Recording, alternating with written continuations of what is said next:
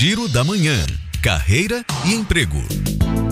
Foi prorrogado até o dia 24 de setembro o prazo para inscrições do programa de treinamento em epidemiologia aplicado aos serviços do SUS.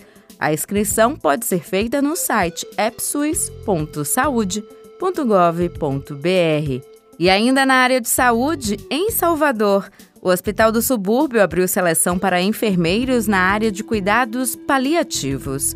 O interessado precisa cadastrar o currículo no site hospitaldosubúrbio.com.br. E o Instituto Brasileiro do Meio Ambiente e dos Recursos Naturais Renováveis, o IBAMA, anunciou a realização de um novo processo seletivo para o preenchimento de 15 vagas temporárias.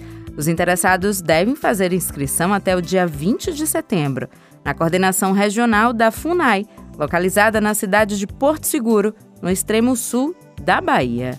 Juliana Rodrigues para Educadora FM.